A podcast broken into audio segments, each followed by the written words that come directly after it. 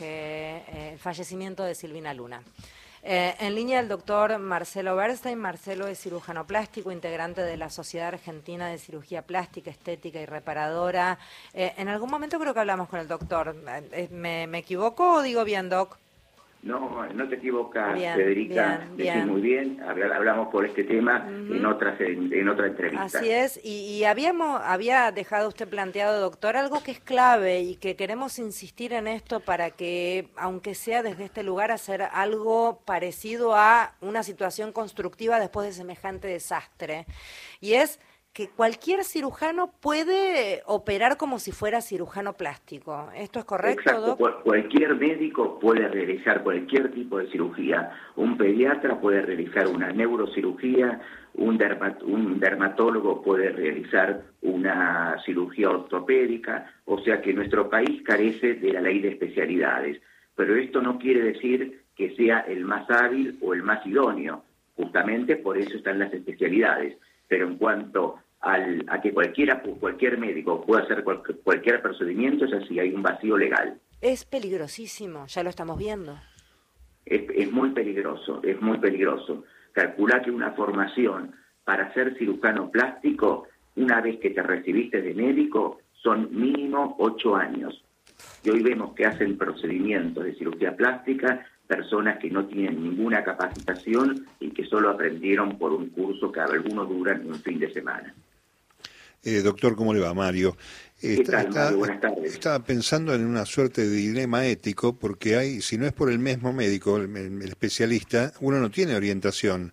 Eh, dentro de las mismas especialidades que es un traumatólogo, manda a un cirujano traumatólogo para no operar él, pero podría hacerlo, ¿no? Eh, sí, porque hay, por ejemplo, traumatólogos que se, dedican a la parte clínica y otros traumatólogos que se dedican a la parte quirúrgica.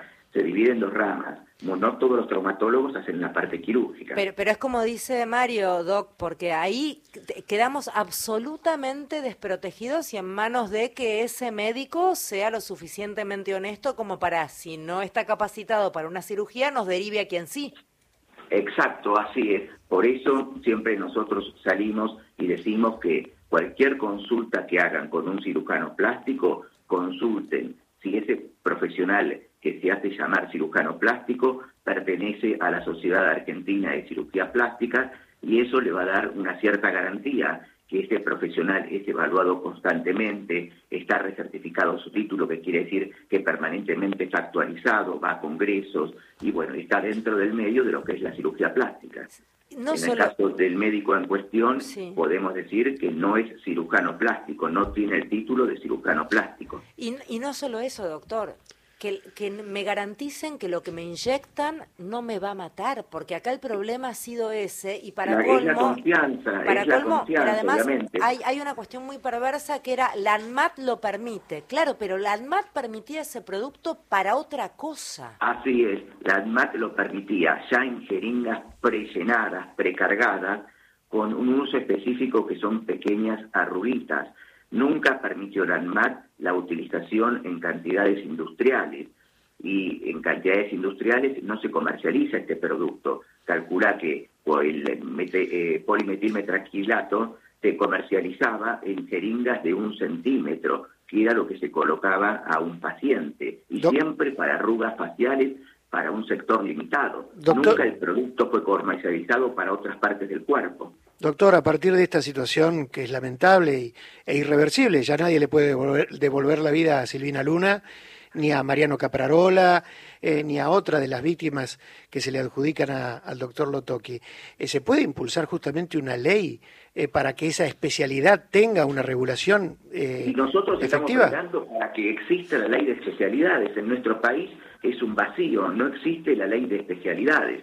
Siempre desde la Sociedad de Cirugía Plástica Argentina estamos pidiendo que se haga un proyecto, que se, que se pongan, se regularice la situación. Eso es, es una gran desgracia que no exista especialidades y que cualquier médico puede hacer cualquier cosa. Doctor, ¿reciben muchas, eh, muchos pacientes víctimas de este tipo de, intervenciones ustedes allí? Dentro de la cirugía plástica, la reparadora también está incluida y muchas veces llegan gente con, con malas praxis, deformidades, producto de irresponsables que dicen ser cirujanos plásticos. Exacto, y también lo vemos en otros irresponsables que ni son médicos, que aplican productos de relleno eh, en, muchas, en muchos centros de estética, y nosotros ya lo hemos comunicado, hay eh, personas que productan, colocan productos médicos y no son médicos directamente.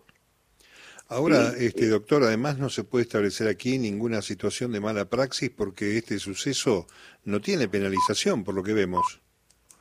Eh, mire, si a mí me preguntan, yo creo que en cierta forma la persona que está siendo investigada y que está siendo juzgada tiene que demostrar qué producto puso, dónde lo compró, los certificados de, o recibos de compra de ese producto, porque esos son productos que cuando se vendían, se vendían bajo una, para una, se, le entregaba al médico un recibo, una factura, eh, yo no sé de dónde compró tanta cantidad para poner en glúteos. No, es que o sea, no conozco quién comercializa una cantidad tan grande. No, Es, que, es que, Doc, lo que se sospecha, lo que todo el mundo dice es que en realidad lo mezclaba con otra cosa, lo cual ya es el colmo de lo monstruoso. Pero bueno, en fin, habrá que demostrar.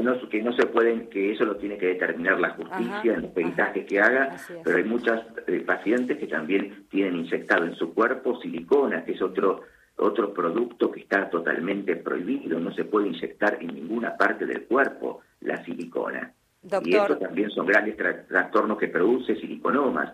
Nosotros vimos en la que vemos en la actividad hospitalaria eh, personas que se inyectaron eh, silicona en sus pechos y terminan con cirugías, con cirugías que son mutilantes, similar a una cirugía eh, por cáncer de mama, donde hay una resección de todo el conjunto de la mama por todo el daño que produce la silicona.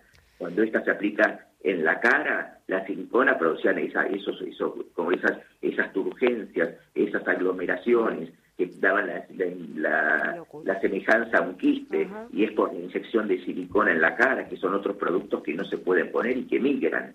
¿Qué quiere decir que migran? Que uno lo coloca en un sector y al, al tiempo ese producto no está en ese sector, sino que ya se eh, disuadió por todo el tejido.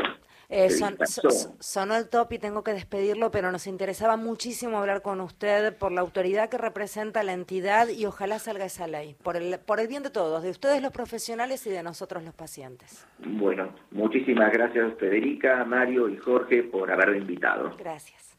El doctor Marcelo Bernstein es quien hablaba, cirujano plástico, integrante de la Sociedad Argentina de Cirugía Plástica, Estética y Reparadora. Radio País.